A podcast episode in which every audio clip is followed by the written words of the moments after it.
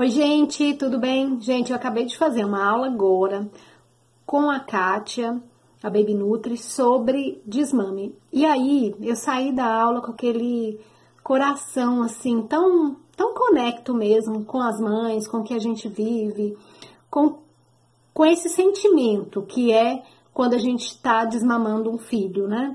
Quando a gente está passando por um processo de desmame gentil. E eu deixo bem claro que é desmame gentil, porque muitas vezes em muitas consultorias, em muitos né, treinamentos de sono e até do que a gente encontra quando a gente está procurando referências de, de desmame gentil, muitas vezes a gente não vê nada gentil, né?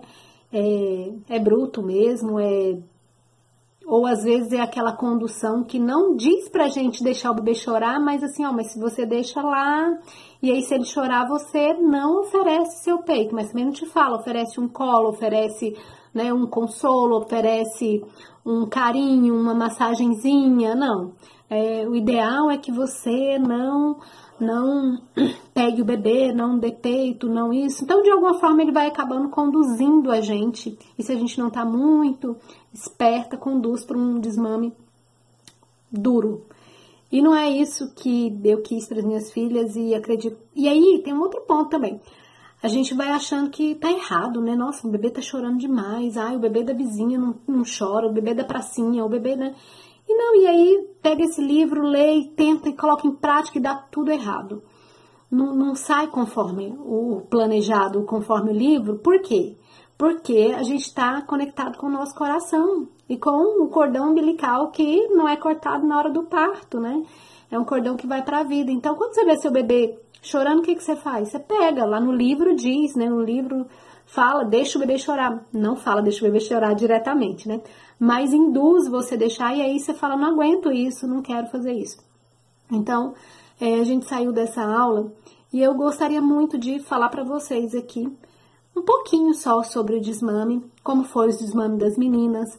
A Tatá foi des, o desmame, o processo de desmame aconteceu com um ano e dois meses, desmame noturno, e depois eu fiz o diurno, e eu nem pensava, gente, em amamentar por muito tempo. E amamentei a Tatá até dois anos e quatro, e quatro meses. A TT, ela até hoje, com dois anos e nove meses, ela ainda mama uma vez por dia, só na hora de dormir. Então, assim, quando eu pergunto para as mães se elas querem fazer um desmame, quando me procuram, elas falam: Nossa, eu não tô aguentando mais, eu tô muito cansada. E eu entendo perfeitamente isso, porque a gente chega no momento de privação de sono, de cansaço extremo, extremo.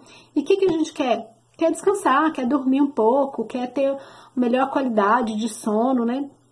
E aí, muitas vezes a gente espera desgastar demais para tomar essa decisão, e quando vai tomar a decisão, muitas vezes é, não é aquela decisão não é, não tem um material ideal assim, e a gente fica muito perdida com as questões do desmame.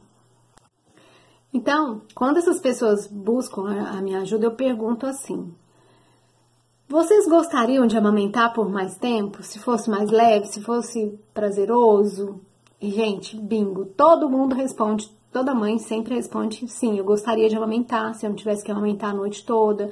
Ai, meu bebê acorda 20 vezes e eu sei o que é um bebê acordar 20 vezes, porque eu tive duas e uma que é a TT, que acordava 20 vezes, 20 vezes numa noite. A gente levantar 20 vezes numa noite, uma noite, tudo bem, duas, três, quatro, cinco, um mês, um ano, né?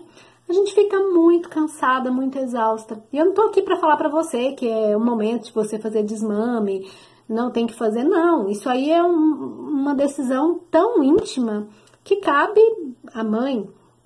E, e a mãe, né, que, que vai decidir quando é o melhor momento. E mesmo a gente estando cansada, super cansada, a gente ainda quer continuar, a gente não quer parar, né? E quando há como fazer um desmame que não é violento com o bebê, com, com a mãe, que é gentil, tudo torna mais fácil. Como eu disse para vocês, eu não sonhava em amamentar. Eu, eu preocupei muito, gente, antes da, da, das meninas nascerem, da Tatá nascer, eu preocupei muito com alimentação. Mas eu pensava assim, não, amamentar vai seis meses, um ano, tá ótimo. E foi tão prazeroso, foi tão bom, eu quis tanto amamentar durante o processo, né? Eu quis tanto, eu gostei tanto. E eu fui conduzindo esse desmame gentil da noite, aí melhorou a qualidade do sono depois de algum tempo, tá? Não foi rápido. O da Tatá até foi, o da TT foi bem demorado. Para mim foi demorado, quatro meses. E depois foi melhorando, as noites foi melhorando. Depois eu fiz o direcionamento das mamadas de dia. Então o que eu quero deixar para vocês são algumas dicas, algumas coisas assim, principalmente para vocês pensarem, né, no momento de fazer um desmame, o que, que vocês devem olhar, o que, que vocês devem pensar. Então, para mim, uma das coisas que, que mais foi importante no desmame foi eu confiar. E o processo de confiança, ele é lindo, né, gente? Ele é, ele é o que que nutre o nosso coração. Então, é, dizer para TT, dizer para Tatá, né? Eu não dizia para ela, eu dizia na verdade para mim, filha, eu não tô te dando peito, mas eu tô te dando presença. Eu tô aqui com você. Então eu precisei falar isso muito para elas, mas na verdade eu estava falando para mim. Eu precisava entender que aquele momento para fazer um desmame nesse início. Eu tenho também que entender que nenhum desmame ele acontece sem choro nenhum, né?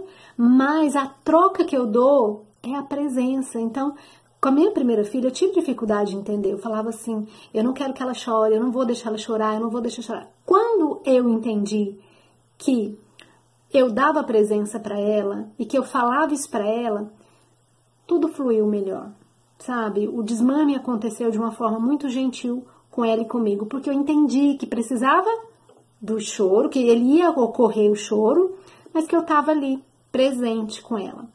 Então não é uma mensagem aqui sobre desmame seu bebê, não é uma mensagem sobre chegou seu momento, não. É porque deu vontade de falar sobre isso e eu sei as dores que a gente passa quando a gente é, quer fazer um desmame quando a gente começa a pensar nisso, o quanto de coisa que passa pela cabeça. Então, é mais que isso, é uma mensagem de confiança, de, de entrega para vocês, de entender o que, que é a presença materna. Que ela é muito além do, do, do peito, né? Do, do, do seio, do amamentar. Então, é essa mensagem que eu quero deixar para vocês. Um beijo grande para todo mundo e beijo, beijo. Encontro vocês.